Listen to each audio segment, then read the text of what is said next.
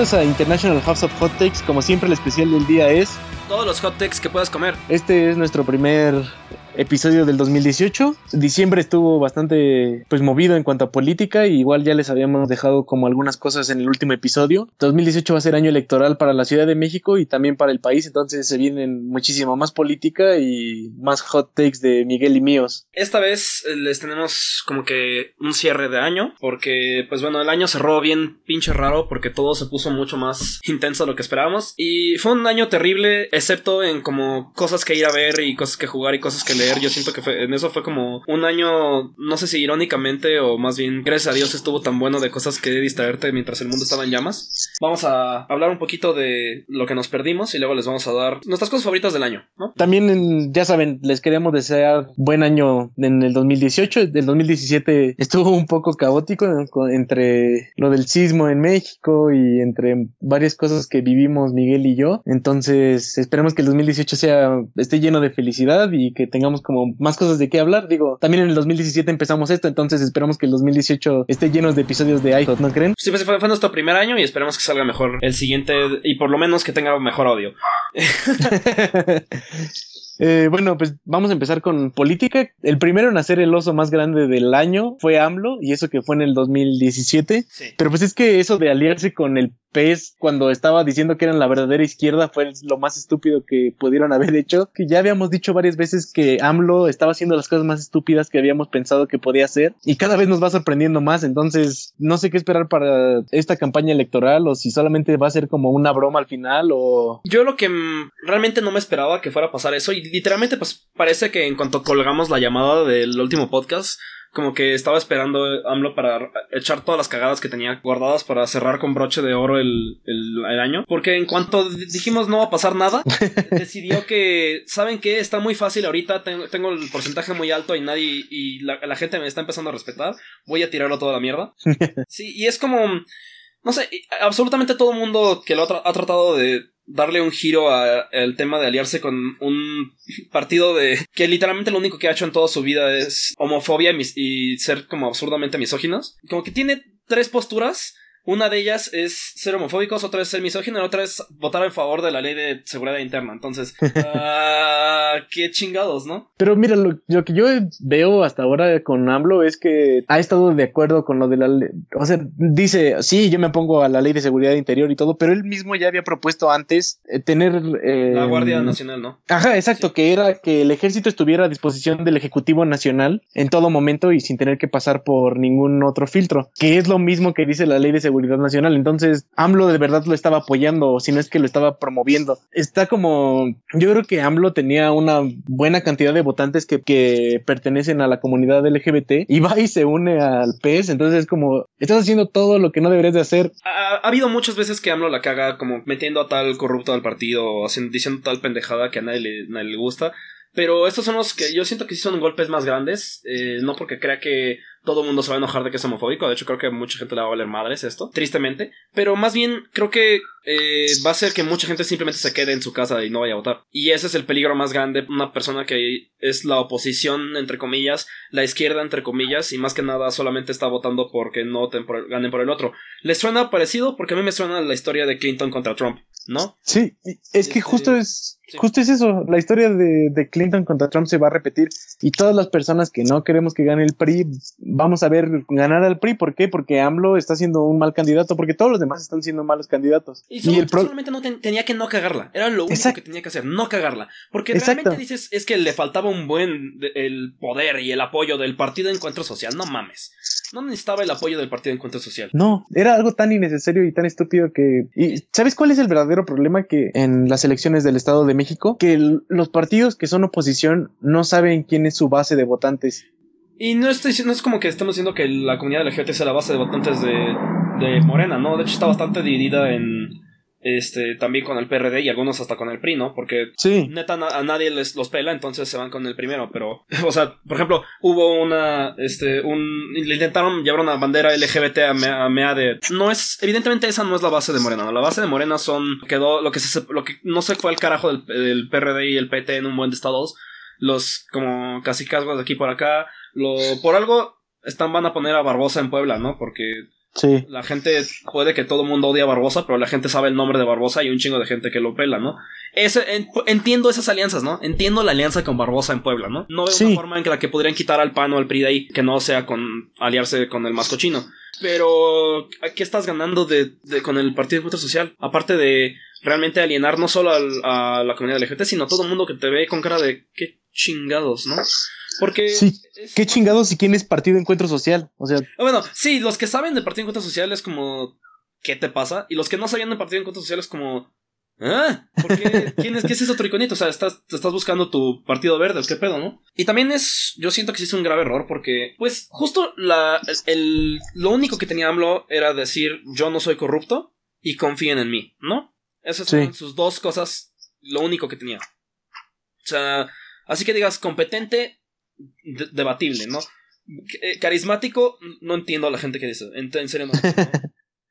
este con una gran ideología o buenos asistentes, pues tiene alguno que otro güey que sí sabe de qué está hablando alrededor de él, pero ni los pela, ¿no? O sea. Sí. Entonces, el gran pedo es este, que sus dos selling points era, este, confíen en mí y yo no soy corrupto. Y pues ¿cómo vas a confiar en él después de este tipo de cosas, no? Cuando te dice, te está diciendo respetas respeto a las libertades de todo el mundo y no, no creo en la discriminación, pero ni siquiera es, por más que creas en él, aunque seas estúpido y, creas que no te va a abandonar, si votas por Morena, le van a tocar senadores al Partido de Encuentro Social. Sí. Entonces, quieras o no, te va a ir de la verga. Estás votando por la derecha cuando votas por, por AMLO, aunque sea un porcentaje chiquito. Y eso es suficiente para decir entonces cómo confío en ti. Y algo que noté como que me hizo pensar mucho es esta, esta, el problema de, bueno, es que ya puedes confiar en esta persona porque ya se redimió. Esto como que le critican mucho de que unge a la gente AMLO, que yo creo que es un poco mame, pero sí tiene su realidad en el que si AMLO te dice, confía en esta persona porque yo sí sé que es honesta, pues decías lo mismo de Mancera hace unos seis años, ¿no? Sí. Y ahora resulta que Mancera es parte de la mafia del poder. ¿Cómo? ¿Qué me asegura que Shinebound no va a ser la mafia del poder en seis años, ¿no? O sea, ¿qué me asegura que... ¿Por qué te creería jamás en la vida si cada vez que me pones a alguien bueno, eh, en seis años es tu enemigo? ¿No? Entonces, aunque creyera un chingo en ti, no tengo por qué hacerte caso porque tú estás peleado con las opiniones de AMLO del 2012, ¿no? Este, Sí, el AMLO de hace unos meses está en contra de lo que dice el AMLO de hoy o de ayer. Pero mira, ¿sabes qué? O sea, viendo como el otro lado de la moneda de, en esta situación, no ha habido un, caso como de, hoy miren cómo descubrimos que AMLO es corrupto, porque el caso de Eva Cadena, que fue como un mega escándalo que quisieron hacer, uno, no pegó porque no hizo caso, y dos, ahorita ya le exoneraron, o sea, le exoneraron como antier o algo así, de que, ah, sí, sí, sí, sí, no, no fue un delito, este, nada más estaba contando billetes, ya saben. Sí, no, este fue la semana de exoneraciones. También salió, este, también salió el Baster y toda la mamada, ¿no? O sea, realmente no creo que, yo no, lo que no confío, no, no, no, creo que AMLO se vaya a robar el dinero del mundo tipo Duarte. Lo que creo es que va a hacer alianzas bien sucias como las que tenga que hacer para ganar. Y cuando ya no le convengan las va a tirar. Y todo el mundo que va a tener que fingir que siempre estuvo de acuerdo con, con eso, ¿no? Va a ser, me caga citar este 1984, pues sí es como este, siempre estuvimos en guerra con Mancera. Y la neta, lo, único, la única razón por la cual no ha pasado con Monreal es porque Monreal tiene un chingo de sindicalistas atrás. Y eso sí es base. Eso sí es perder un chingo de, de De votantes, sí. O sea, si se va a Monreal, quién sabe qué pasa con todos los, los sindicatos donde hay presencia de morena, ¿no? Pero bueno, para que quede claro, si AMLO gana, que quede claro que IHOT pronosticó que iban a fundar el, el Ministerio de la Verdad. Entonces, AMLO, ya sabes, esperamos nuestra tajada del pastel. pero no, pero va, a llegar bien lento y es como de, ya sabes, tienes que hacer como fila toda la semana y haces... Sí, la neta yo creo que no, se preocupen por el ministerio de verdad porque no creo que sea muy eficiente. Van a sacar una, van a gastar un millón, siete millones de pesos en hacer una app eh, y no va a jalar nada, vas a tener que tener un iPhone todo caro para usarlo. pero bueno. Eh, pero pues esperemos a ver qué pasa con la campaña de AMLO que siento que solamente va a seguir empeorando. Veamos a, a, Mea de que, que, creo que su campaña también está empezando medio lenta. Sí, todos están de la verga. Es que yo siento que, o sea, sí odio los comerciales de los partidos políticos y todo, incluido el del movimiento naranja, pero... Esta canción no está buena, gente. No sé por qué hicieron tantos chistes de eso. ya, bájenle de su chumilidez. Ah, no me gustan los comerciales de política ni nada, pero otros años, para este entonces, ya había mucho más movimiento en cuanto a política. Y veo que Meade empezó con el típico, la típica campaña priista que fue... Sí, irse a presentar con todos los, este, los caciques de aquí por acá y... Exacto, irse a presentar con todos los caciques y decir, no, no, no, no, no, no soy del PRI, pero el PRI es el baluarte de la democracia en México.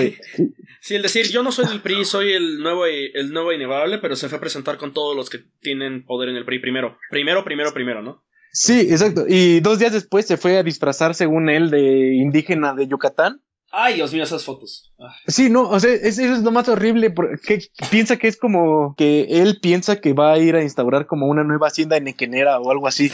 No ve como alguien ve a la campaña de Mide se siente bien, excepto los idiotas como que ya estaban... Que realmente a los que sí les funcionó esta idea, ¿no? De, de... O sea, que sí estaban buscando hacer tecnócrata chido porque estamos obsesionados con como que Daddy Macron les resuelva todos los, los problemas.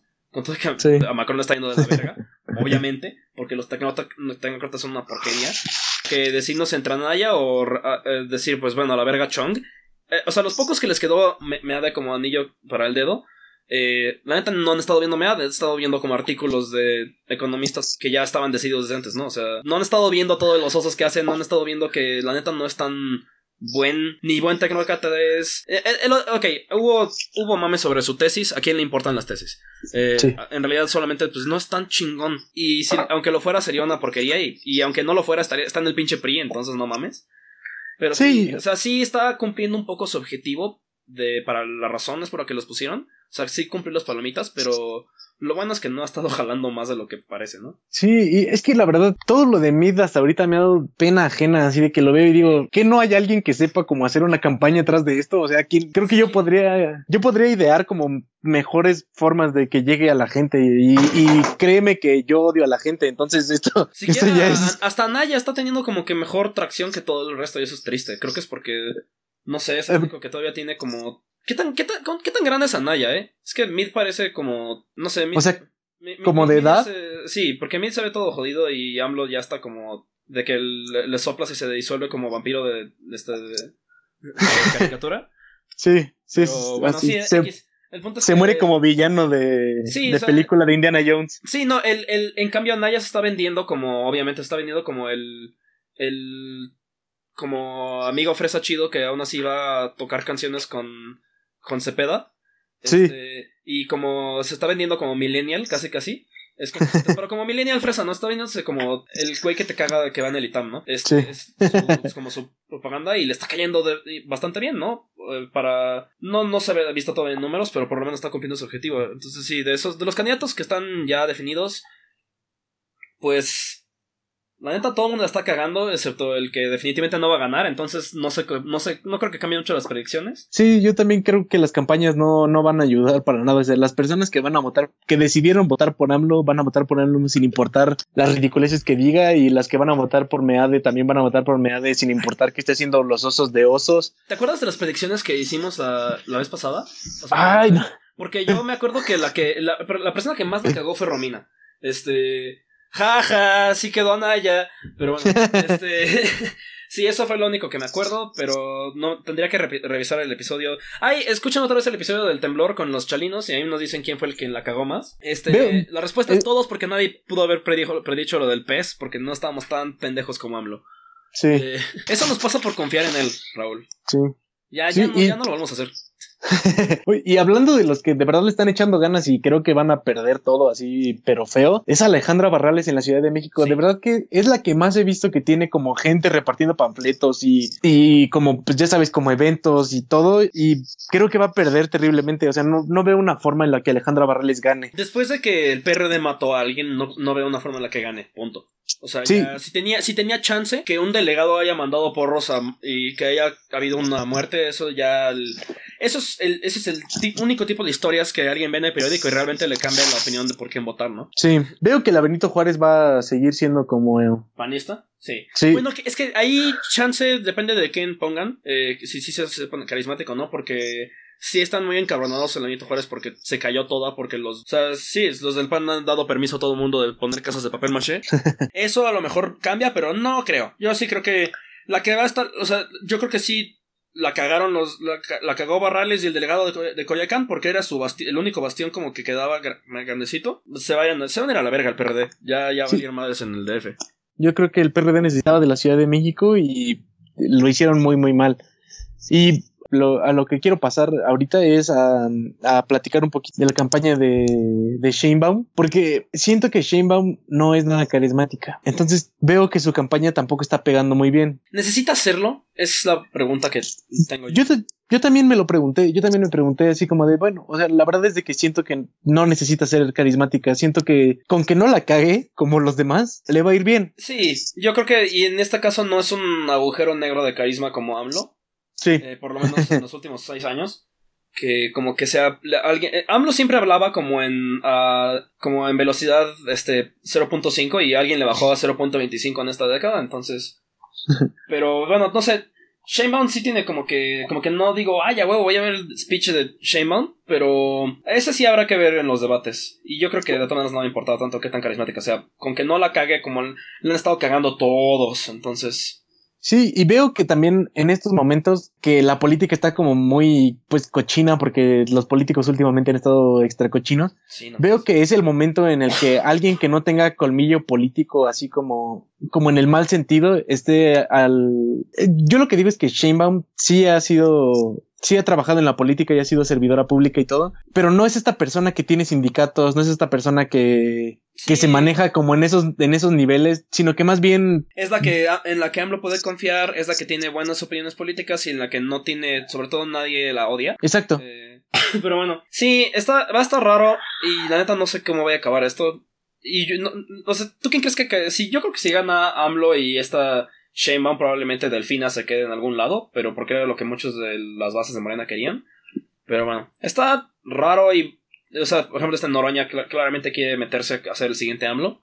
Sí. Eh, a ver cómo le sale. Pero bueno, eh, bueno, eso fue como las los partidos, ¿no? De que de lo que hubo en este mes y lo que pasó y cómo, cómo van a estar empezando ya no se esperaron a escuchar el balazo y ya, ya empezaron a correr. Sí, o sea, esta es, esta es la punta de lanza de lo que vamos a ver en el 2018 estos meses, antes de las elecciones, que van a ser pues más meetings, van, van a ser eh, los debates, vamos a ver muchísima campaña en todos los medios de comunicación, vamos a ver cómo utilizan pues las redes sociales estos partidos, que veo que también es una forma de ganarse a votantes o perderlos, porque pues, yo ya no veo comerciales, o sea, la verdad es que cuando empieza un comercial en YouTube o algo así, sí, yo, prefiero... yo me enteré que hubo comerciales como que medio ilegales que los decían que estaban puestos para disque los militantes de los partidos. Ah, sí. pero yo no los escuché, la neta, entonces. Que algo que hay que tener muy en cuenta es pues la legalidad de todas estas campañas, porque hasta ahorita el escándalo más grande que ha habido con esta de las campañas es que Meade no ha declarado casi nada de lo que ha hecho. Eh, eso no creo que hay que tenerlo en cuenta porque nadie le va a importar y no va a pasar nada, ¿no? es que veo que sí no, no, no, veo que es importante porque empezaron como, ay, se me fue el nombre del que tenía la campaña, pero era muy, sí, Meade es el, el candidato del pueblo y así como, ¿sabes? Muy, sí, somos la izquierda, pero no es cierto, pero Meade es ciudadano y entonces voten por eh, nosotros.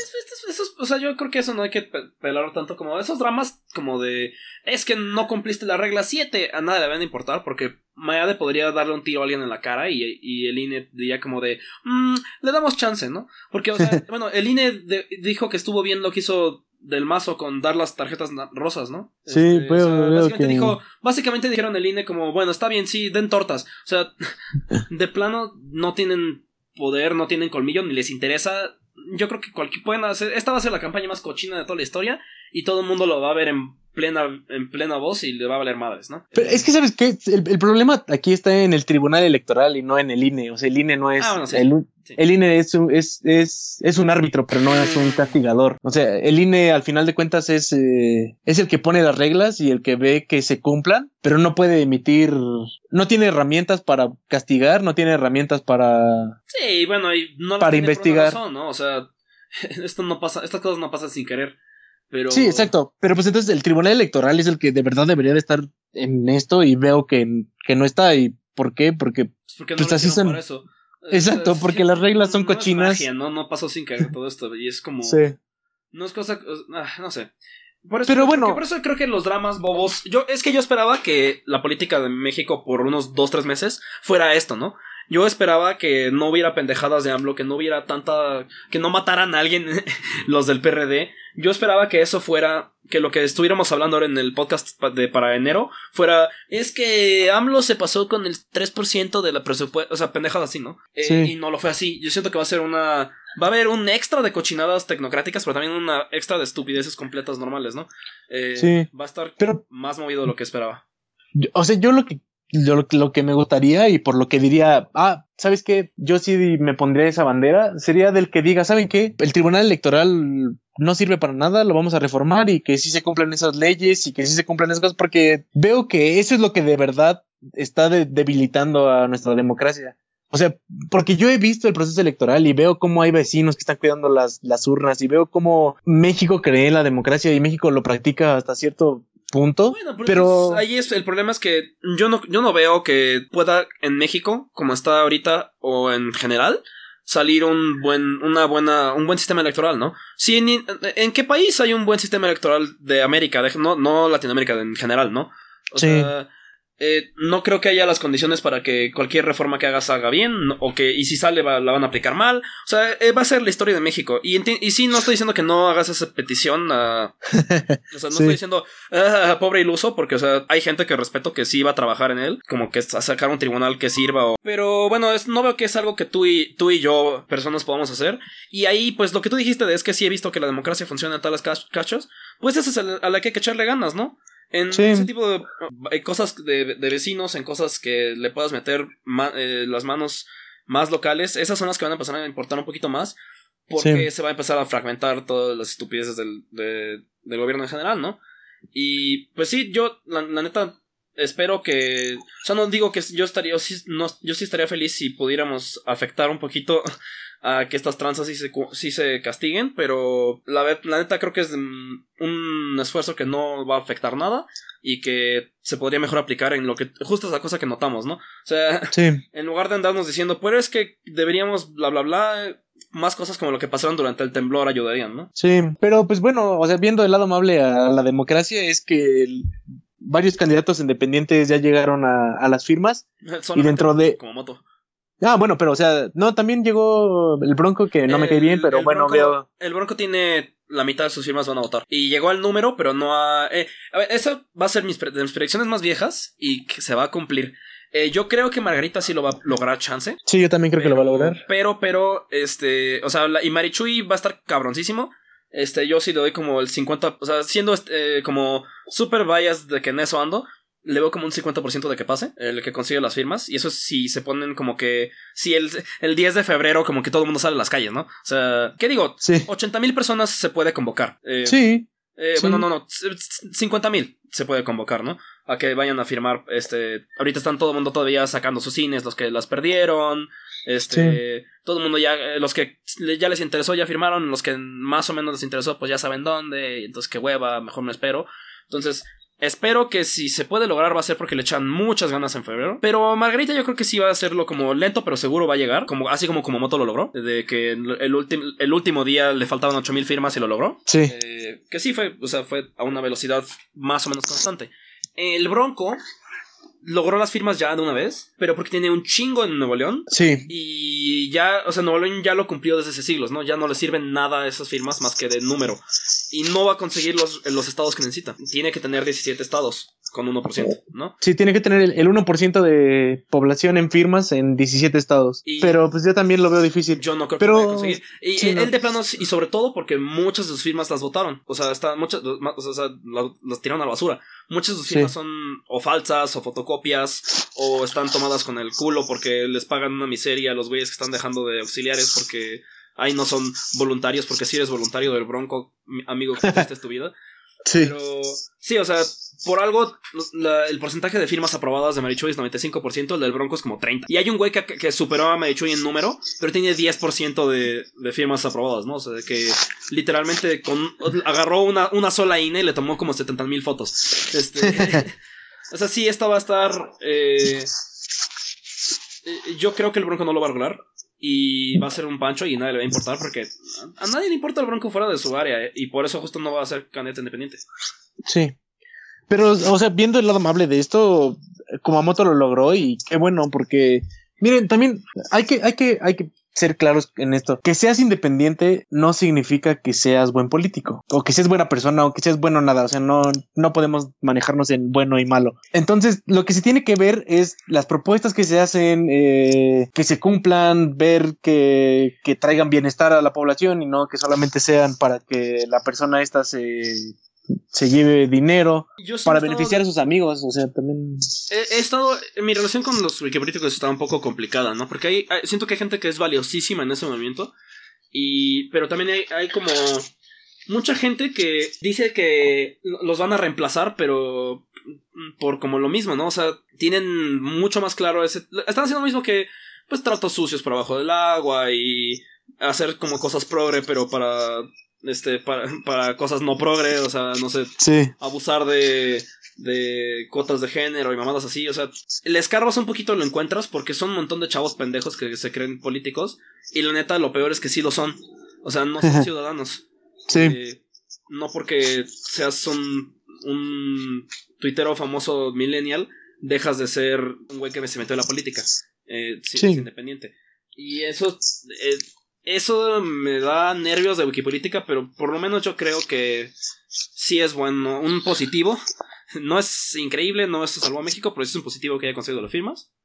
Sí. Y pues esperemos que si les va mal a los wikipolíticos, que por lo menos no imploten y se vayan como todos con ferries de con una pendejada así. Este... no, no, o sea, yo, yo lo que lo que tengo esperanza y lo que quiero como llegar con estos argumentos es que si vas a votar por alguien, veas que sea alguien que merezca tu voto. O sea, no por ser independiente va a ser bueno. Y no por ser de un partido va a ser bueno. O sea, tienes que ver, tienes que... Eh, es algo difícil y por eso veo que muchas veces... Sincero, eh, yo tenía planeado votar por, ah, por AMLO y firmar por Marichuy. Y eso me, o sea, sí, me, me, muchos me criticaban eso, pero yo era algo que tenía como que... Yo sí creo en que el, usar las votaciones para mejorar la, las condiciones materiales inmediatas de, de las personas sí vale la pena. O sea, no. Como que, o sea, por ejemplo, para hacer el ejemplo bobo, ¿no? O sea, claramente hay una diferencia entre Trump y Clinton. Aunque no sea un chingo, es unas. Estas diferencias chiquitas significan como la vida de 50 mil personas, ¿no? Eh, sí. En porcentaje. Y entonces yo sí creo que sí existe una justificación por la cual votar, aunque seas la persona que más detesta las, em, la, política, pero a la vez eso, es, eso era antes, ¿no? Yo la verdad ya no confío en que haya una diferencia significativa. Eso, eh, eso es mi juicio y yo creo que todo el mundo tiene que realmente hacerse ese juicio a sí mismo, ¿no? Va a haber una diferencia significativa entre tal persona y tal persona que vote y realmente estoy votando por la persona correcta por razones reales en lugar de porque me cae mejor o me cae peor o porque es lo que todo el mundo va a hacer o algo así. Como que este, esta idea de, realmente sentarse y decir, verga, ¿cómo se va a ver el país con este güey? No como me lo han vendido, sino con lo que, como yo lo he visto. Eh, porque me han tratado de vender siete AMLOs distintos, ¿no? Pero el AMLO que yo veo es un AMLO que la está cague y cague. sí. Sí, y es un AMLO que pues ni va a apoyar los ideales que yo tengo, que yo quiero que tenga mi país. Entonces, pues sí, ver, ver, ver por quién vas a votar y, y tener como, pues, convicción en eso. Entonces. Sí, no, o sea, la neta está diciendo, ahorita sí suena como cualquier otro político, ¿no? Este dice, dice que respeta tal cosa, dice que va a apoyar tal cosa, dice que va a ayudar tal cosa. Y es como de, tiene sus diferencias, o sea, yo sigo creyendo que tiene algunas políticas mejores que el resto, pero aún así es como de, no va a decir, a huevo, me encanta la homofobia, ¿no? si, si esperan a que eso pase de un político antes de dejar de creer en él, pues se van a ver pendejos, ¿no? Eso es lo que pasó con todos los güeyes que siguen creyendo que existen los republicanos moderados y les va a ir de la verga y van a elegir a Oprah o algo así. Ay, no. Ah, sí, eso pasó en los Golden Globes, por cierto, que Oprah dijo que quiere ser presidente. Cuatro años hemos estado llorando por eso. Pero. Sí, igual y en el otro episodio hablamos como de los premios, porque creo que los Golden Globes quedaron como.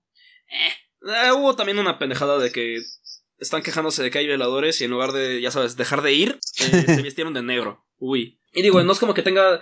Yo también tengo como quejas de cómo ha estado moviéndose la campaña de Marichuy, ¿no? O sea, a mí se me hace. Sí. Una bobada que hicieron fue esta campaña que sacaron. Que el, la primera, el primer video que salió de como la asociación civil fue un video lleno de famosos, todos este, ricos, nefastos blancos que nunca han ido a déjate tú a un pueblo indígena, ¿no? Nunca han ido a, a una reunión de, de, su misma asociación, ¿no? Solamente les hablaron por teléfono sus amigos y fue como de, hey, ¿no quieres grabar un video? Y dijeron, a huevo, me encanta la, este, me encantan los temas indígenas. O algo así. Y es como de, mmm, amigo, si has leído como el resto de la campaña, nada más como que viste la fotito y dijo, dijiste a huevo. Eh, no sé. A huevo esto me va a traer followers en Instagram. No, no, no, más bien como de a huevo, esto es lo que yo creo, pero no creo que le hayan metido, metido mucho coco, ¿no? No es, no es por juzgar a Diego Luna, pero... Es Diego Luna. Pero sí, eso fue algo que yo sí vi mucha crítica y muy válida. Eh, Tampoco fue como terrible y de hecho hablé un ratito con, en, Twitter con el, el güey que estuvo acá, güey, fue como de, sí, la cagamos, pero es porque es el primer video. eh, iban a salir varios y lo que no pensamos fue el orden. Y bueno, eso habla mal, o sea, deberían haber pensado el orden, porque dice algo eso, ¿no? sí. Pues, bueno, no es como que mucha gente haya estado esperando a que Diego Luna dijera algo para firmar por Marichuy, ¿no? O sea, yo creo que eh, no va a mover tanta gente no va a convencer a mucha gente que aparezca o no aparezca eso, ¿no? Solamente si es una crítica de la campaña y ya.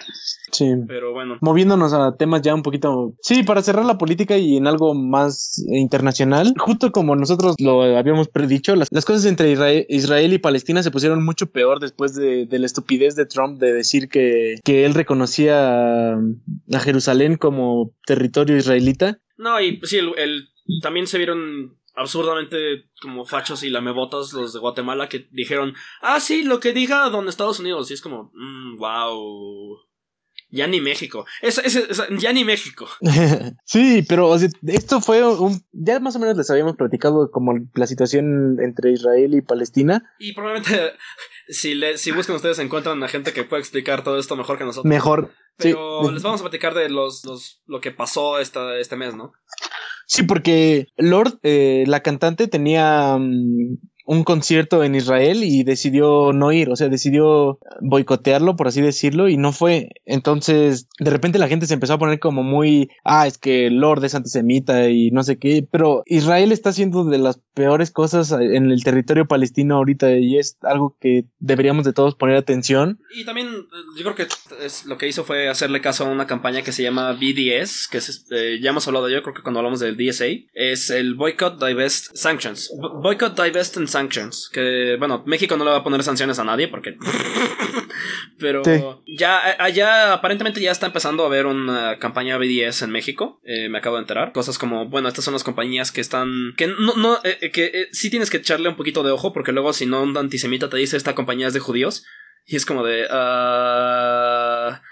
No, es como de esta compañía tiene, es como de, por ejemplo, Waze, el app de celular, ¿no? Es, sí. es de Israel, ¿no? Eh, un buen de shampoos. Sí, esa campaña es la que, la que básicamente convenció a Lord y a, no a los de Radiohead, pero sí a Roger Waters. Sí. los de Radiohead al contrario, no, no los pelaron y les tiraron mucha mierda en, en todos lados, ¿no? Eh, pero bueno, Roger Waters y Lord ahorita están como. Son los que están más eh, vivos en esto porque se han rehusado ir a conciertos. Que son conciertos que como que los llaman de el. Como pinche Netanyahu, el, el de Israel, para como literalmente propaganda de vean qué chingones somos, tenemos a Radiohead. O sea, no es este. No es, no es nada más como. No fueron al Corona Capital, ¿no? Eh, entonces, eso sí hubo, tuvo un impacto. Y otra cosa que pasó fue que a esta persona que arrestaron, ¿no, ¿No Raúl? Sí, es este Ajet Tamimi, que es ahorita el rostro de la resistencia palestina. Es una muchacha de 16 años que su papá también es eh, activista y ella ha estado pues manifestándose en los territorios ocupados. Ah, en los territorios ocupados palestinos. Israel tiene esta política de como neocolonialismo de querer apropiarse del territorio de Palestina que ya ha hecho en el pasado y pues entonces hay soldados en territorio palestino que pues están ahí como si fuera su casa, de verdad. Arrestan gente, de hecho arrestaron al papá de Ajeta Mimi y por eso era lo que ellos estaba quejando, de que tenían presos políticos los de Israel que habían arrestado en territorio palestino. Entonces... Eh, y, neta, hasta cuando dice Raúl que es el rostro de la resistencia este, palestina, pues ahí también fue una pendejada completa de Israel porque pues la neta sí es un... Es la, historia de esta, de esta chava sí es como impresionante de lo que ha... de, eh, de lo que ha vivido la, su actitud es como impresionante de lo firme que es y lo, lo,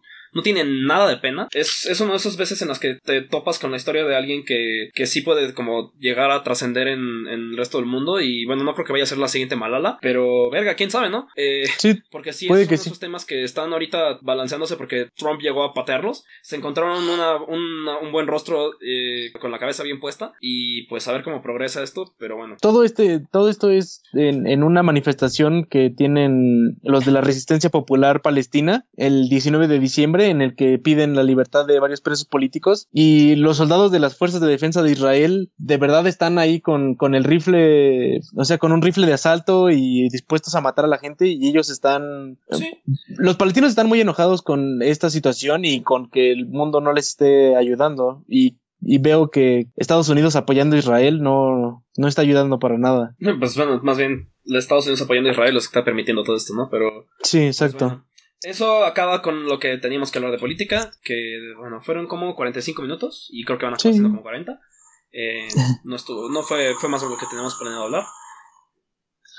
Sí. bueno, para cerrar, bueno, nada más les queremos hacer un update de que ya tiene trabajo otra vez George que ya había renunciado por las amenazas de los nazis y ahorita ya encontró un nuevo lugar. Entonces, pues bueno, cerrando con un poquito de este de lo que quedamos de la última, de la primera parte. Sí, y bueno, eh, les traemos eh, como una forma de, de, pues como cerrar el año 2017, top 10 de, varias cosas que nos parecieron buenas a Miguel y a mí. Van a ver que, que nuestros tops como que representan mucho la, la, personalidad de ambos, porque yo decidí hacer top con tema y Miguel fue como de, ah, y Miguel fue como de, nada, ¿saben qué? Voy a juntar 10 cosas que me gustaron y ya. Pues bueno, primero voy a decir las cosas que no entraron en mi top 10 de todo el año, que no fue, es como una mezcla de películas, juegos, bla, bla, bla, todo lo que, eh, lo que leí y no me, no me enamorando, pero siento que quiero que tenerlo como para acordarme. Primero el disco de los Mountain Goats, que sí mencionamos en el, en el podcast, entonces no voy a expandir más, pero Rain Soho es la mejor canción de ese disco y realmente escuchen, ¿no? Luego un álbum que me tomó, bueno, un single que me tomó por sorpresa, se llama Man with a Mission, con puras mayúsculas, y son un grupo japonés que, se, que toca rock y se visten siempre de, lobos, eh, y los conocía porque estuvieron en un, en un meme hace como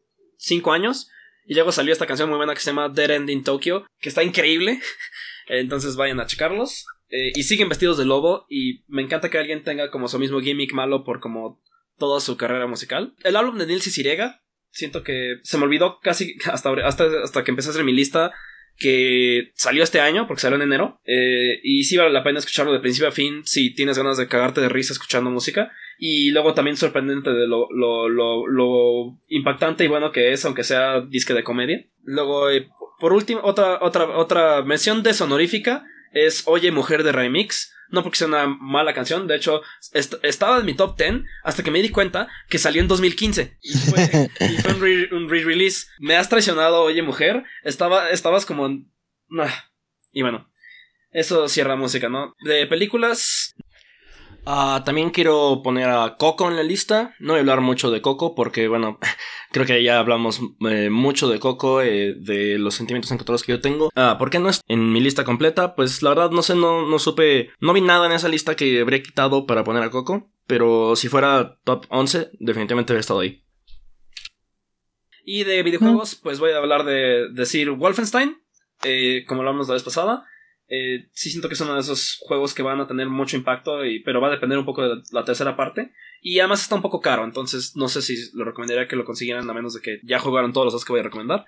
Eh, luego Dream Daddy, eh, un dating sim de gay, donde creas a tu propio, tu propio padre de familia y empiezas a salir con otros padres de familia. Está cagadísimo, es muy lindo y está muy bien escrito y los dibujos están padres, pero no lo acabé porque me dio hueva. Eh, no, o no me, dio la vida para acabarlo. Y el último juego es. El, y el último mención honorífica es Pyre, del cual también ya hablamos. Entonces, pues bueno, con eso le paso la batuta a Raúl. Eh, yo hice. No hice top 10 como tal sino que más bien hice tres top 5. Hice uno que fueron cosas que a mí me gustaron y que a todas las personas le gustaron también. Eh, otra lista que fue que, cosas que a mí me gustaron y, que a los demás no. Y fueron la última fue cosas que no me gustaron a mí y que a los demás sí. Voy a empezar con las cosas que a mí me gustaron y a los demás no. Como mención honorífica tengo Justice League. Veo que a mucha gente no le gustó y que de verdad los de DC están haciendo algo mal con sus películas, pero creo que Justice League no lo hizo tan mal. Veo que si lo comparamos con otras películas de DC, queda bastante bien parado, entonces por eso fue que lo puse como una mención honorífica en esta lista. Tiene sus cosas que sí me gustaron y cosas que dije, ah, bueno, X, pero al final de cuentas dije, ah, estuvo bien para ser DC. Lo, en lugar número 5 puse a Big Mouth porque conocía a mucha gente que no le gustó desde la animación, desde los temas, desde las voces. Y a mí me gustó. O sea, no, no voy a decir que me encantó y voy a decir que, uy, me voy a poner la playera de Big Mouth, lo que sea. Pero creo que es una gran serie y creo que estoy esperando su, segunda temporada para ver más cosas malas y más cosas buenas. Yo veo que Big Mouth, la animación es mala. Veo que las voces también podrían ser algo malas, pero creo que está bastante cool. Y veo que es una gran serie de 10 episodios para ver unos días que no tengan nada que hacer. Luego, en lugar número 4, puse Dead Note de Netflix que de verdad a nadie le gustó. Y yo lo que lo, por lo que lo puse en la lista fue porque veo que Dead Note, el, el manga y el anime funcionan muy bien cuando, cuando están como puestas en Japón, pero cuando lo pasaron a Estados Unidos en la película de Netflix, ahí es donde estuvo el problema y donde muchas cosas salen mal y donde ves como que no, como que pierde mucho de la médula, que era lo interesante de, de Dead Note. Y sobre todo de que el manga y el anime son muy extras y veo que le pudo haber faltado un poco a, a la película de Netflix. Estaba como que muy exagerado cachos y luego otros cachos como muy X. Sí, exacto. Les faltaba escoger cuál sí y cuál no. Sí, o, o mejor si hubieran decidido, o sea, ¿sabes qué? Si lo vamos a hacer súper extra y ya. En tercer lugar, yo puse The Greatest Showman, que mucha gente acaba de salir y mucha gente de verdad ya está en el no, no me gustó, la música es muy mala. Eh, no puedo creer que Hugh Jackman haya salido en esto, pero yo creo que es una gran película, de verdad deberían ir a verla. A mí me gustan mucho los musicales empiezan, creo que debería de empezar por ahí en este punto. Y creo que The Greatest Showman lo hace bien y las canciones están cool. A mi parecer tiene un pacing medio extraño, o sea, como que va medio rápido, pero a mí me gustó en general y creo que pudo haber sido mejor para el personaje principal. O sea, creo que el personaje principal lo pudieron haber desarrollado mejor, pero está muy, es una gran película. Luego, en segundo lugar puse eh, Star Wars, The Last Jedi. A mí esta película de Star Wars de verdad me gustó mucho. Yo creo que está muy, muy, muy cerquita de ser un gran standalone de ciencia ficción. Y bueno, creo que ya para ahorita, si nos han escuchado todos los episodios, sabrán que a mí me encanta la ciencia ficción. Entonces yo creo que Star Wars The, Last Jedi estuvo a nada de ser un gran standalone en ciencia ficción. Tiene cosas que no me gustaron en, en cuanto a la trama y que no aportaban realmente nada, pero bueno, a mí no me gusta de la saga original de Star Wars donde sale Lando Carlisian. Yo de verdad pienso así como de ¿Qué es esto? No había pensado eso, pero sí se parece un poco a ese cacho. Exacto, es, es idéntico. De verdad es, es, no aporta nada, me caga, solamente me hace perder el tiempo y le quita la atención a la historia principal, entonces no veo para qué debería de estar. Pero yo creo que Star Wars, aparte de eso, esta película podría ser ciencia ficción excelente. Y en primer lugar, que veo que a muchísima gente no le gustó, es Bright, la película de Netflix de Will Smith. ¿Es neta? Sí, Holy shit, por favor. Ok, eh, eh, no dejen de seguirnos por esto. Raúl no quiso decir eso. Este, uh, fuck Max Landis y que se vayan a la chingada. Uh, pero a ver, holy shit, ¿por qué te gustó Bright? ¿En serio? ¿What? Sí, de verdad me gustó. O sea, veo mm. que, ¿A ti por qué no te gustó? O sea, sería, sería la pregunta por la que te diría. vi la, la, primera media hora y fue como, esto no va a ningún lado interesante. Como que estaban construyendo un mundo súper interesante. Es como, alguien diseñó un mundo bien chingón y luego este es el spin-off. Eh, y, el spin-off es como un mal episodio de como eh, serie policíaca de, de, Sony. O sea, es como un mal episodio de Shield en, en, un, en, un, universo bastante interesante. Y es como... No sé, yo estaba esperando... O sea, yo soy fan de ese género. Me, me hubiera encantado una película de, no sé, Shadowrun. Pero ver eso y además sobre todo eh, sabiendo que mucho es porque Max Landis es un pendejo y además probablemente un violador. Y mucho porque Will Smith, no sé, neta, muchas de las partes que me cagaron fueron Will Smith improvisando chistes pendejos.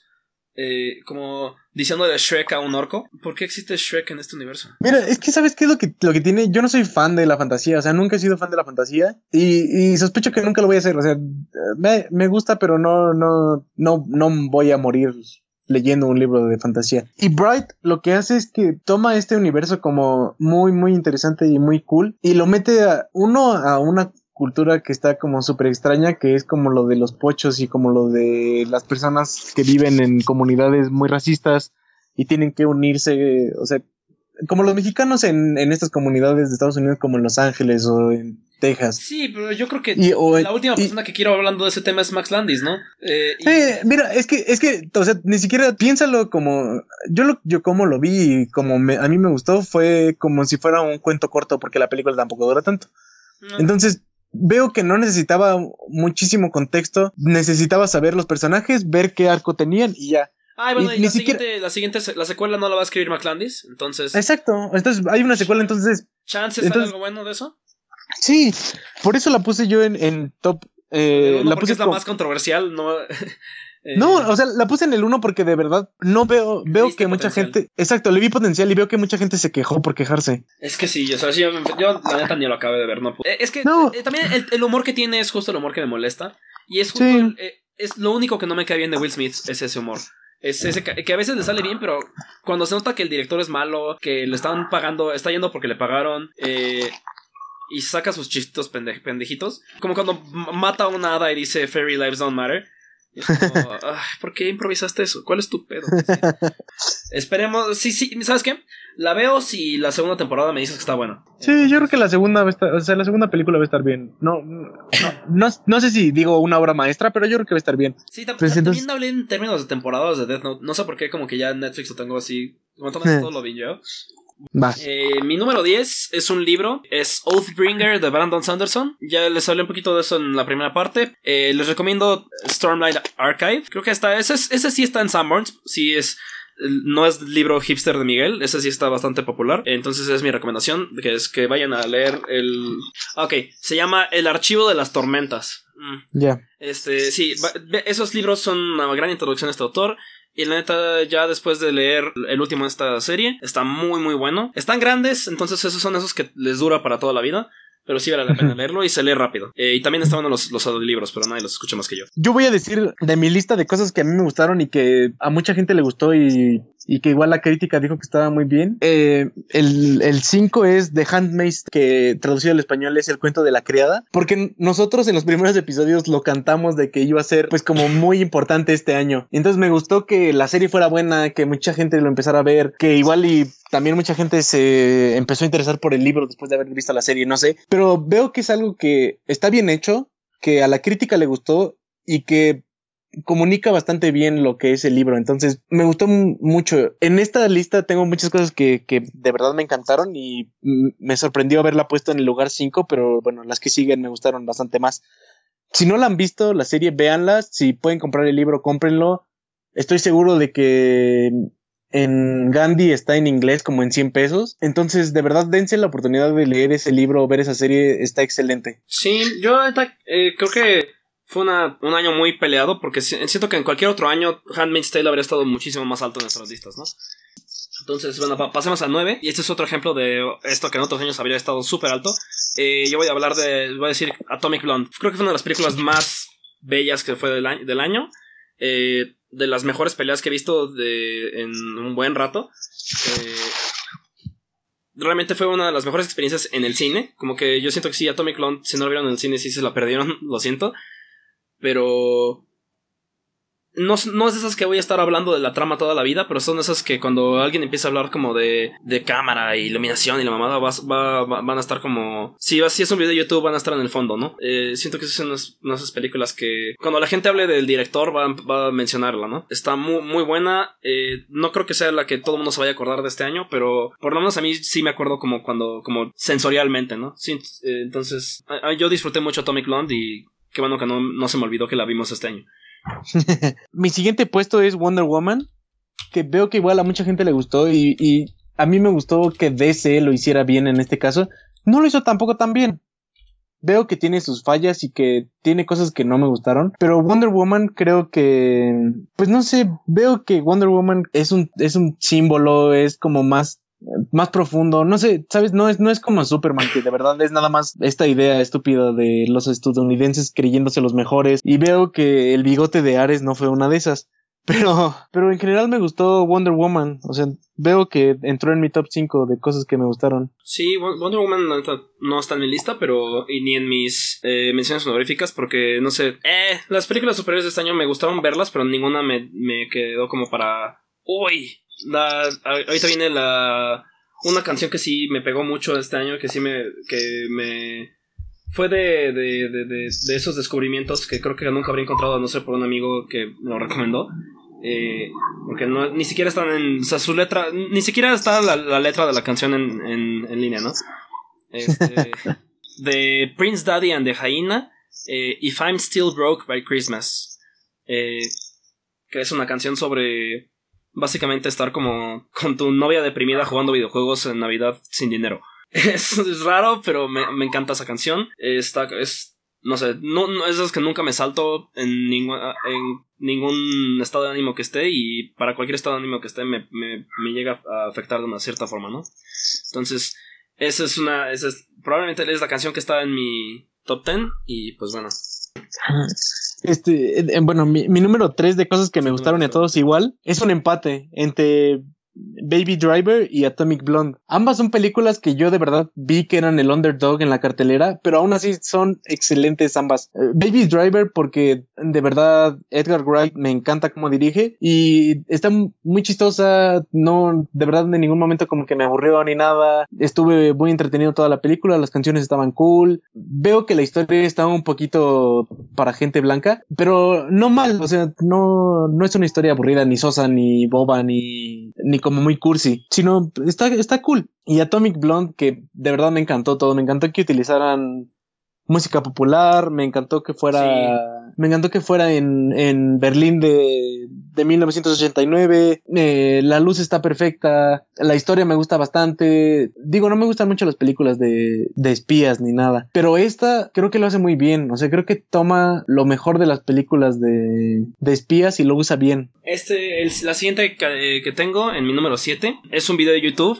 y es el, yo creo que fue el mejor video de YouTube del año y es Sherlock is garbage. And here's why. Es Age Bomber Guy, un youtuber que a mí me encanta. Se echó una hora de análisis de Sherlock y por qué es una porquería y por qué Stephen Moffat es mal escritor. Y si creen que no lo es, tiene sus cosas buenas, pero sí, está largo el video, pero es, si van a ver un video de YouTube este año, vean este video y no vean Sherlock. sí, básicamente trata de cómo la temporada más nueva de Sherlock fue una porquería y todo el mundo lo sabe y lo que él, su argumento es todas fueron una porquería y esta temporada te explica por qué todas lo fueron y te va como a, hacerte te va a hacer que te des cuenta.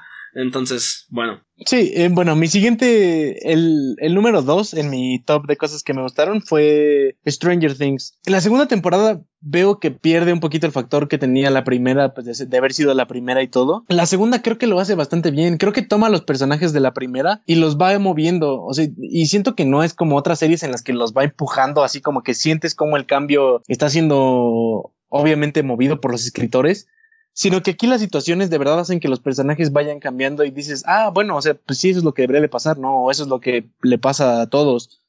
O, o mira, qué cagado eran los ochentas para la gente blanca. Este, pero yo creo que Stranger Things esta temporada lo hizo bien y me dejó con ganas de seguirla viendo y me dejó con ganas de hasta lo mejor volverla a ver. Entonces veo que lo hizo bien. Veo que no fue de esas series en las que dices, ah, sí, la segunda temporada, ya que venga la tercera y me olvido de esta. ¿Tú la viste?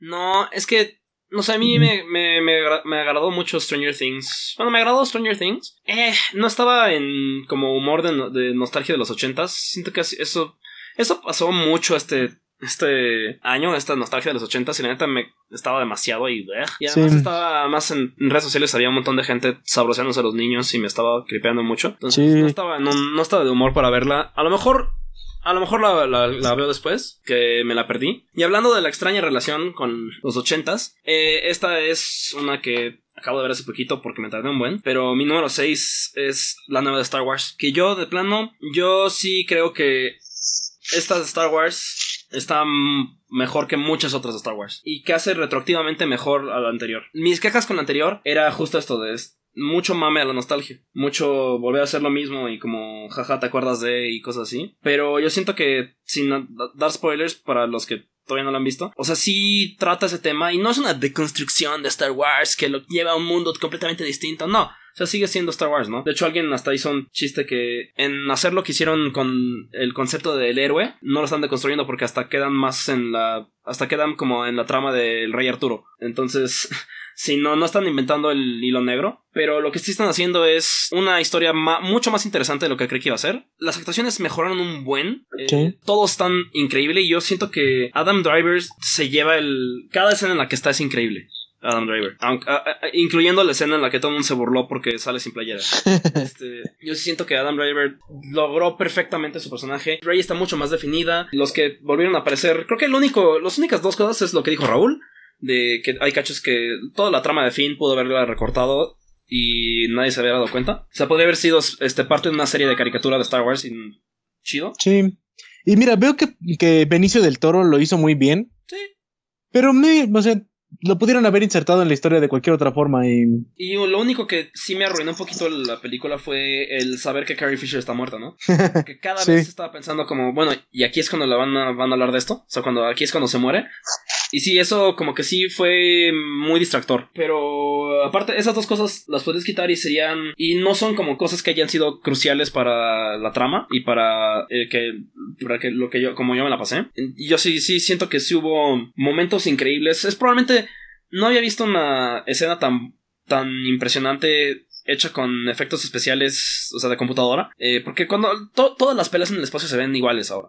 Es la misma explosión de siempre, los mismos láseres de siempre, o sea, ya no, no, tiene imaginación. Hay una escena en la que una nave embiste a otra, que es probablemente de las más bonitas que he visto en el cine en un buen rato. Este, y que eso puedes decirlo en un blockbuster tan grande, significa que le están echando ganas y que están tomando riesgos y que está, yo sí creo que todos los riesgos que tomaron los...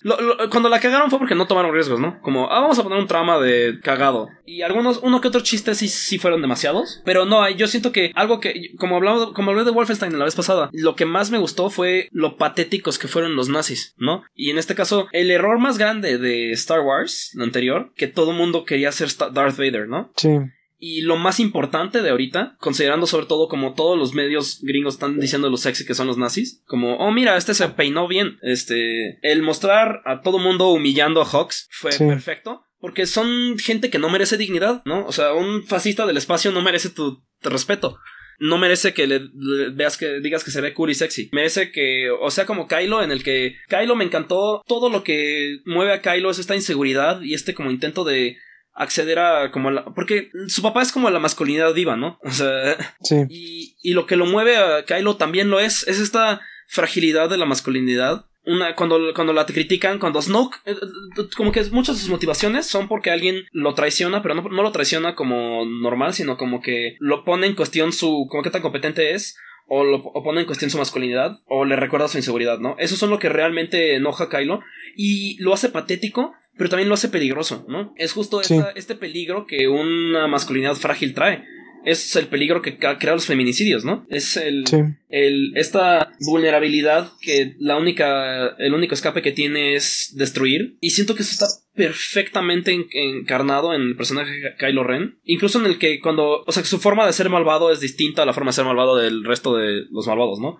Es una forma de querer acceder al poder porque lo que quiere es poder para sentirse bien con sí mismo, no para ser malvado, ¿no? O sea, lo que quiere es sentirse que él es legítimo y que tiene como que esas cosas. Entonces, no sé, yo a mí me encantó cómo manejaron a Kylo Ren en esta película.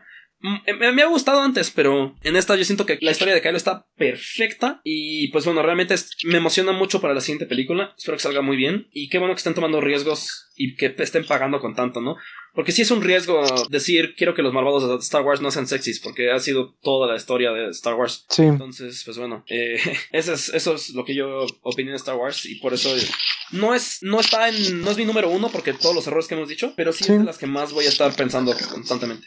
Y bueno, mi número uno de las cosas que me gustaron fue mm, la serie alemana de Netflix Dark. De verdad es, una gran, gran serie de ciencia ficción. No puedo creer lo bien que lo hicieron. No, realmente no me puedo quejar de nada de esa serie. La vi y me quedé con ganas de volverla a ver y me quedé con ganas de entender más y me quedé con ganas de... Van a ser una segunda temporada, estoy seguro. Entonces me quedé con ganas de, ver la segunda temporada en cuanto salga. Está cool que llegue, pues no sé, este contenido alemán acá a México, porque yo recuerdo nunca había llegado nada alemán acá a México. Entonces me, me, agradó bastante. De verdad que yo lo recomiendo mucho. No son tantos episodios. Ahorita en este momento se me van cuántos episodios son, pero está muy divertida y te quedas muy entretenido y además eh, tiene un poquito de suspenso y un poquito de misterio, entonces de verdad me gusta mucho. Esa, esa es la...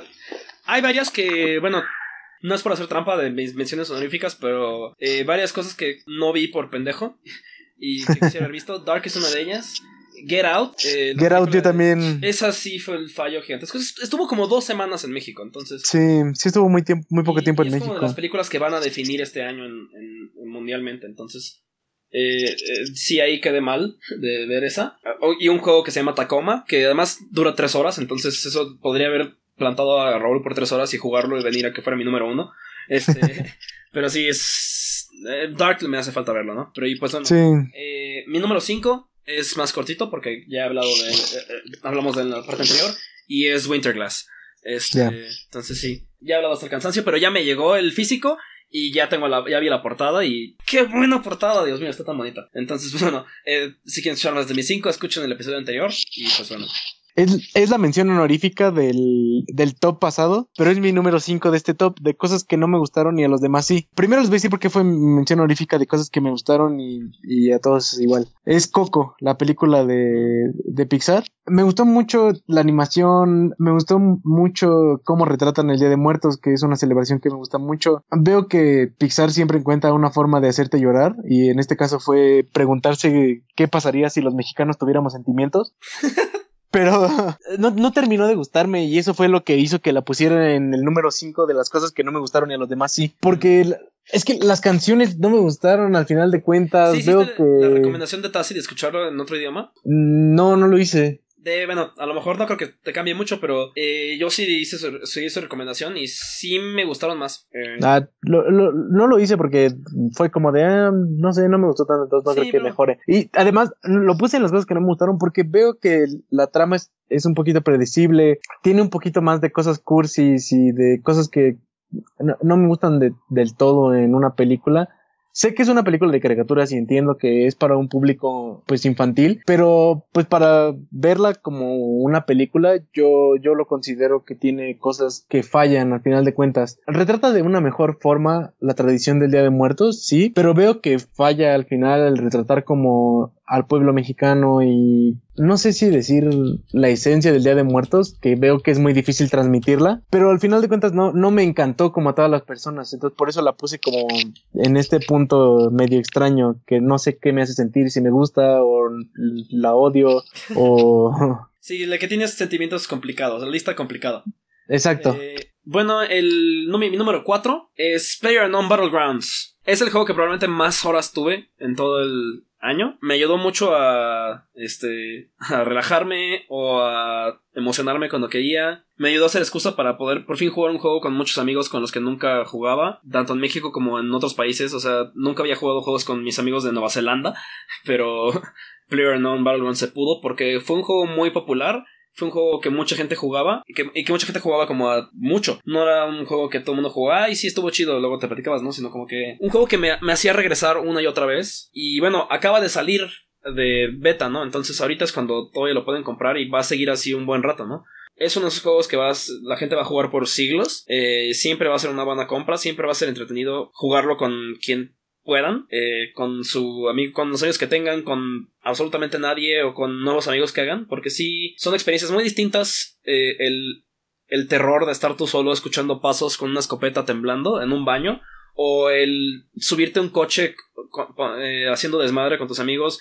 Pero sí, es como el juego perfecto para echar desmadre o para como ponerte tu gorro serio, ¿no? Entonces, ya, ya yo, ya no juego a juegos de disparos hasta este año. Y Player No Battlegrounds realmente como me hizo, me llamó mucho la atención. Y también tengo un amigo que se llama Dante que sacó un buen de artículos sobre el juego. Y uno creía que un juego así no, tiene de dónde sacarle, pero Dante le sacó y la neta es como mi... Es un literato de este juego y ya los he linkeado, pero los voy a poner todos juntitos porque sí está sorprendentemente inspirador este juego para lo que es y para el título tan culero que tiene. y también acuérdense de cuando Ja Rule estafó un montón de ricos. Sí, ese también debería de estar en mi top 10 de, de cosas excelentes del 2017. En las cosas que no me gustaron y a mucha gente sí, puse en el número 4 a Bojack Horseman, que veo que me lo recomendaron muchas, muchas veces, pero no terminó de gustarme nunca.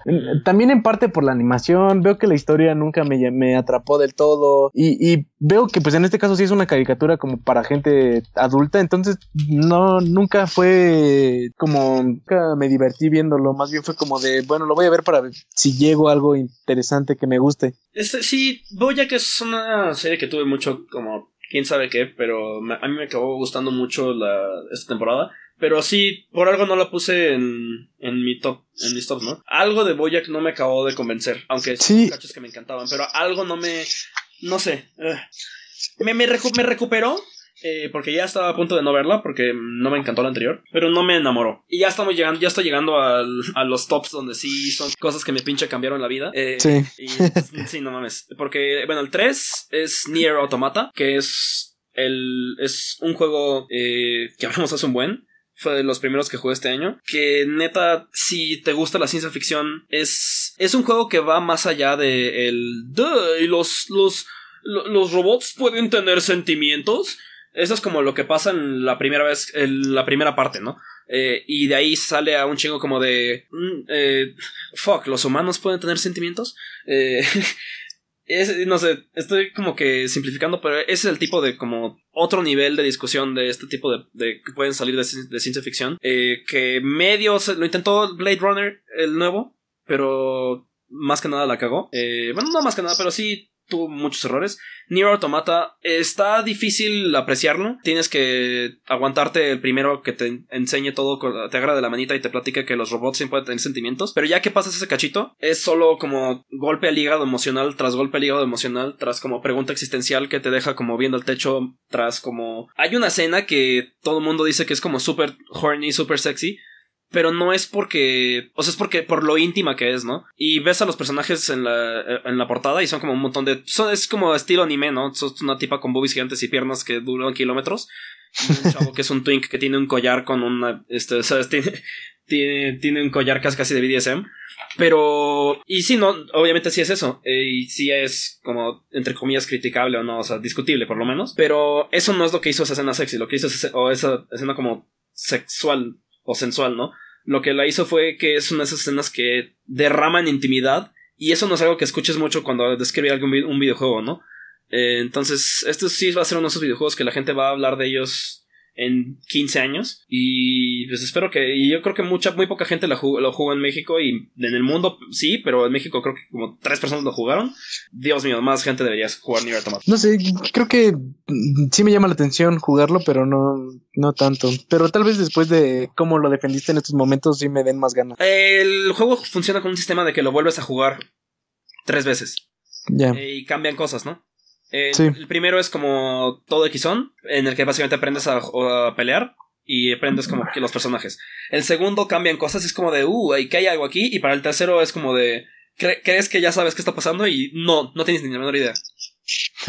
Yo en mi, en el lugar 3 de cosas que no me gustaron y a los demás sí, fue la, la nueva temporada de Black Mirror. Sí. Black, es que Black Mirror ya me tenía en un. Ah, va. Están escogiendo temas de ciencia ficción, los te están trayendo a la modernidad. Y bueno, sí ponen cosas medio estúpidas a veces, pero eh, lo hacen bien. O sea, traen buena ciencia ficción en una serie que está bastante interesante.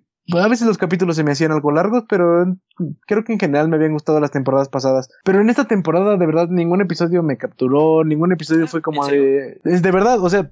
A mí me dijeron. Perdón por interrumpirte, pero a mí me dijeron que viera por lo menos Hank de DJ. Hang the DJ está cool. Me pero me, dijeron Hang the DJ y Sanjo Perino, pero sobre todo Hang the, DJ. Pues es que, mira, Hang the DJ es lo que te digo. No, lo que pasa con las temporadas pasadas es que había episodios en los que yo de verdad sentía que podía seguirlo pensando y seguía y podía seguirlo disfrutando eh, mientras decía, ah, como estuvo cool esto, me gustó mucho la música o lo que sea. Pero en esta temporada hubo varios que dije como de, meh, o sea, lo pude ver, eh, de verdad estaba bastante predecible. Yo creo que no, no utilizaron bien la música como en temporadas pasadas. Son poquitos episodios, entonces creo que debieron de haberlo hecho mejor. Y son poquitos episodios que están standalone, entonces entonces, Veo... sí recomiendas por lo menos Hungry DJ, pero no como tus favoritos de la serie en general, ¿no? De esta temporada de Black Mirror, yo les recomiendo que vean USS Callister, que me gustó varias cosas. Se mofan un poquito como de las películas de ciencia ficción viejitas. Eh, tiene varias cosas chistosas y me gustó. Tiene, el final no me agrada del todo. Vean también eh, the DJ y eh, Black Museum son los tres de esa temporada que valen la pena. No esperen tanto como las temporadas pasadas. Sí. Es lo que yo diría. Yo, la neta, me recomendaron Hanky DJ, pero también me recomendaron The Entire History of You. Y eso es como, vi la reseña, vi el, como la, la, trama y fue como. Eh, Suena como que hay mil historias de ciencia ficción que tratan este tema mejor. que eso es como que lo que yo en general siento de Black Mirror, que a veces toma un tema bien o toma un tema de una forma nueva, pero en general solamente te dice cosas como... O sea, es... La neta está como... Se me hace mucho como graffiti de Banksy. O como alguien que está enamorado de lo inteligente que suena y la neta no tanto. Eh, es como de, ¿qué pasaría si tu teléfono fuera tu mejor amigo? Pero bueno, voy a yo sí, entonces sí veré Hungry DJ porque sí me interesa y todo el mundo que dice que está llorando después de verla, entonces quién sabe, le daré una oportunidad a ese episodio porque creo que la temporada no. Yo lo que siento es que la ciencia ficción sí de repente está trillada, pero hay veces que Black Mirror lo abordaba bien. O sea, no, no veía el por qué deberían de... No veo el por qué estaban ofreciendo ciencia ficción mala yo decía, ah, está bien, lo están trayendo pues a más gente para que no solamente se quede como en gente ñoña como nosotros. ¿Sabes qué me molesta un poco de Black Mirror? Que hay muchas de sus tramas, cuando son malos episodios es porque los tramas solo funcionan si la gente está pendeja.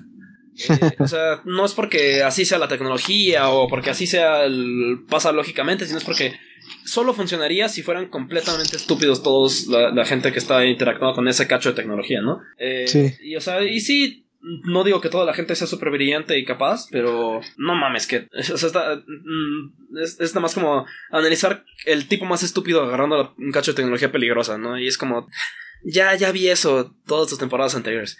Pero. Sí. Eh, bueno, vas tú. ¿Acaba tú o tienes algo más que No.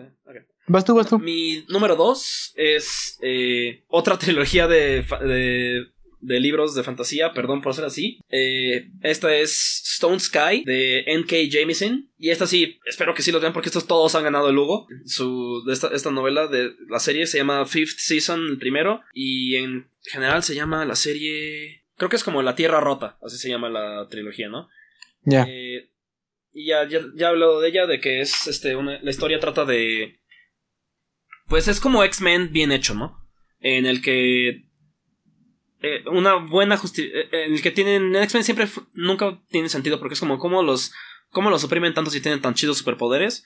Y aquí está mucho mejor justificado porque es alguien que sí entiende cómo funciona la opresión en lugar de solo un teto que cree que, que lo único que tiene de opresión es que lo bulleaban cuando era chiquito, ¿no? es una mujer negra bien leída que, que, sabe de qué está hablando, ¿no? entonces, y además es buenísima escritora y personajes inolvidables. Y necesito que más gente lo lea para que haya mejor fanart. Ah, fucking. Puedes entrar a Tumblr, poner cualquier cosa y te sale como siete perfiles distintos de Cora, pero no te sale este casi nada de esto. Pero bueno. Sí, definitivamente los libros de N.K. Jameson, Stone Sky, este año, que además me pegó extra porque lo estaba leyendo justo cuando fue el temblor. Eh, y los poderes que tienen en esa serie es de controlar los terremotos. Entonces, ese ese es un libro que nunca se me va a olvidar. Y qué bueno porque es increíble. En mi número 2 de este fue la cuarta temporada de Rick and Morty. Digo, la... Sí. Es que a mucha gente le gustó, pero de verdad veo que perdieron todo lo que me gustaba de Rick and Morty. Y hubo como muchas cosas que fue... Que me hicieron cuenta de lo malo que tenía también. Como que me, siento que me arruinaron las temporadas anteriores. Sí, yo también creo que me arruinaron las, las, las anteriores. O sea, no, no veo no me veo viendo otra vez esta temporada y tampoco me veo como viendo otra vez las pasadas. O sea, la verdad es de que creo que sí me quedé con un poquito mal sabor de boca en esta ocasión con Rick and Morty, pero veo que a mucha gente le gustó. Ahí yo voy a recomendar el podcast de Discourse Collective que ya recomendó a veces, pero su episodio de Rick and Morty está muy bueno. Básicamente lo que dicen, siento que espero que, que creas que es eh, coherente porque dicen el verdadero problema es que los, el chiste es que Rick es una mala persona y sus soluciones no funcionan, pero siento que a alguien se le olvidó decirle eso a los escritores. Eh, como que siento que los escritores ya se tragaron que Rick sí es chingón. Sí. Y así no esa trama, ¿no? Sí, o sea, pierde todo el sentido de esa trama. No recomendaría Rick and Morty esta temporada. O sea, me quedaría con las anteriores y ya. Sí, si acaso, eh, o sea, te digo, sí me dejó mal sabor de boca a tal, a tal grado que medio me da como cosita ya recomendar los anteriores, pero bueno. Sí, a mí también. ¿Por qué no acabas, para no acabar con mal sabor de boca, por qué no nos dices tú tu último este, downer y luego ya acabo con el mío? Exacto.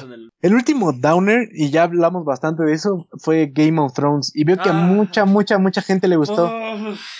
Si pudiera hacer trampa, me, a, llegué a tal nivel de ser hater que escuché un podcast de haters de Game of Thrones. Este, se llama Disown the Throne y está muy cagado. Eh, son dos amigos míos de Twitter. Pero sí, llegué a tal nivel de conflicto con esa serie que, Dios mío. Es que de verdad lo hicieron muy mal. O sea, no, no hubo. De esta temporada sí hubo muy poco que me gustara, si no es que nada. De hecho, fue tampoco que no me acuerdo. Entonces, no espero nada de la siguiente temporada. No quiero volver a ver esta. Veo que hay gente a la que sí le gustó, pero yo no, no me, sentí muy. Me los memes quejándome de ella. Este, sí, sí, creo que lo mejor fueron los memes. Recordarle a todo mundo que le pusieron Aegon dos veces. O sea, me gustó mucho como chistes sobre incesto y obsesionados que están con eso. Ese sí estuvo como. Estuvo cagada la experiencia, pero definitivamente no fue por lo terrible que fue esta temporada. Y esperemos que. Eso también fue como un poco lo que pasó con Rick and Morty, pero menos extremo. En el que fue retroactivamente espero que le haya arruinado a la gente de Game of Thrones para que dejen de decir que es bueno. Sí. Y pues bueno. A ver, ¿cuál crees que va a ser mi último, mi eh, número uno? No sé, veo que, que, está difícil porque pusiste a Mountain Goats como mención honorífica, entonces ya no sé qué creer de ti. Ah, bueno, pues es que no es su mejor disco. Si fuera, si hubiera salido, no sé, Tallahassee o, o The Eternals Dex este año, pues lo ponía. Pero creo que mucha gente no va a sorprenderse de cuál es mi número uno. Y es Night in the Woods. Eh, Night in the Woods es, eh, entra como inmediatamente en como mi top 5 de juegos favoritos de toda la, toda la historia, sino es que top 5 cosas favoritas de toda la historia. O sea, realmente es un gran, gran, gran, gran juego. Realmente tiene una trama increíble, unos personajes absurdamente memorables que no, no es como que puedo decir, ah, sí, soy ellos, o soy, yo no, no puedo decir soy Mayo, ah, sí, soy súper Bea, eh, pero, o sea, sí es como es, como absurdamente hashtag relatable para como estoy ahorita. Yo creo que en cualquier, eh, en cualquier otro año me habría encantado también. Pero en este año Night in the Woods fue como justo lo que necesitaba, justo lo que más describió como iba a estar y más me preparó para este pinche año horrible y terrible. Porque es, al fin de cuentas es una historia de un montón de adultos jóvenes que están como tratando de medio sobrevivir en carreras y trabajos que se ven como difíciles y en un mundo que está cada vez más facho eh, y en un mundo que está cada vez más cayéndose alrededor de ellos y en situaciones como emocionales que están bien un día, mal otro día y recuperándose como... Es una historia sobre resistir, luchar y sobre todo hacerlo con tus amigos junto, eh, de no, no idealizar esas amistades tampoco, es una historia sobre cómo la gente eh, se lastima entre sí, pero te lastimas más si estás tú solo y una historia sobre cómo que realmente te explica qué son cosas como la amistad en todos los colores y sabores y muy a fondo y eso y ni siquiera está tan pinche largo el juego. Eh, realmente es de las mejores experiencias que he tenido con, con videojuegos y con historias, punto. Y pues eso es un episodio más viejito porque salió casi al principio del año. Y hay algo nuevo, Para este, estas, este diciembre salieron una expansión gratis eh, con más contenido y más, un poquito cosas extras del juego. Y bueno, también eh, aprovecho que está en número uno para que no hacer trampa porque también habría puesto mucho del soundtrack en el, top 10, pero no quería quitar cosas porque sí, ese soundtrack está increíble. Entonces, si Night in the Woods probablemente es de esas cosas que. Probablemente si me hago un tatuaje este año va a ser de Night in the Woods, no, no les voy a mentir. Así de bueno está y cada vez que veo a alguien hablar de Night in the Woods en, en revistas este, y artículos, tienen una, cosa distinta que hablar de ella y siempre, siempre son impresionantes, no sé. Discourse Collective eh, habla de cómo, de cómo el fascismo crece en, pues en la pobreza de las comunidades blancas, ¿no? Otros hablan de qué es, eh, qué, qué significa como la religión para como adultos modernos que pues no son creyentes, pero sí lo ven, o sea, como que cómo lidiar con tu mamá religiosa, ¿no? Este, que sí es parte de la trama de Night in the Woods, ¿no? Y tú tienes una mamá religiosa y la mamá es bien es adorable y lindísima, ¿no? Como que cada persona que lo juega va a sacar va a tener como párrafos y párrafos que decir sobre eso, sobre ella, entonces es mi recomendación número uno de este año no puedo esperar a que, que sea la, siguiente que haga este el equipo de, de, Scott Benson y Bethany y compañía. Entonces, pues sí, Night in the Woods, ¿se los voy a tener que restregar más o ya lo van a pinche jugar? Eh, no, veo, veo que es una buena forma de, de, concluir nuestros, nuestros tops y pues este recuento del año. Sí. Entonces, pues miren, recomendamos un buen de cosas y a lo mejor está un poquito cansado de escucharlo todo, pero son cosas que de verdad valen la pena. No hay una de las cosas que hayamos dicho que no lo creamos nosotros de verdad. O sea, no, no decimos nada de esto para aparentar nada, ni para hacer Tal vez Atomic Blonde no lo vayan a disfrutar tanto porque no lo van a ver en el cine, pero el resto. Sí, o sea, y, no es porque queramos ser snobs o lo que sea. O sea, son cosas que nos gustan, son cosas que, que nos hicieron sentir algo en el 2017, son cosas que vamos a seguir disfrutando y que, pues, igual, si ustedes lo disfrutan, pues tenemos más cosas de qué hablar. Pues, igual pueden pasar a dejarnos sus tops en, en el Twitter de, de iHot, pueden pasar a Facebook a dejarnos también sus tops de todo lo que hicieron en el 2017 o de cosas que les gustaron que también dijimos o, o saben, hablamos de muchas cosas entonces pueden, pueden pasar a platicar con nosotros en nuestras redes sociales. En Facebook estamos como Salty Nerd y en Twitter estamos iHot Podcast, todo junto. iHot Podcast, todo junto. A mí me pueden encontrar como Rulo Rules y a Miguel como Devored Pupa. Entonces, pues ya saben, pasen a decirnos qué les pareció este episodio, qué les pareció lo que recomendamos, eh, vean lo que recomendamos, lean lo que recomendamos, escuchen lo que recomendamos, porque al final de cuentas, Miguel y yo no dejamos de ser muchachos de veintitantos años que son ñoños, entonces pues son cosas disfrutables. Sí, y mándenos, sé que no todo el mundo lo hace, entonces creo que esperemos que no maten a mi, que no maten mis notificaciones, pero mándenos sus top 10 de cosas en general así, no de, no como todos de 10 películas, cosas así, pero mándenos sus, sus top 10, a ver qué, qué, qué 10 cosas les pegaron este año, porque sí, estuvo pesado, pero hubo un montón de cosas que sí, sí afectaron la forma en la que podemos, pues, aguantar el siguiente año, esperemos. Sí, esperemos que el 2018 traiga también cosas buenas. Esperemos disfruten el episodio. Feliz año nuevo. Hasta luego. Bye.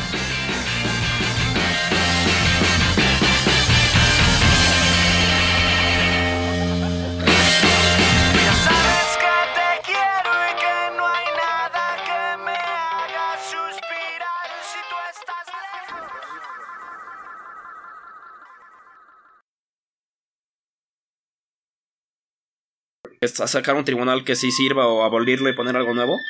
Pero. Sí. Espera, deja que pase esto. Sí.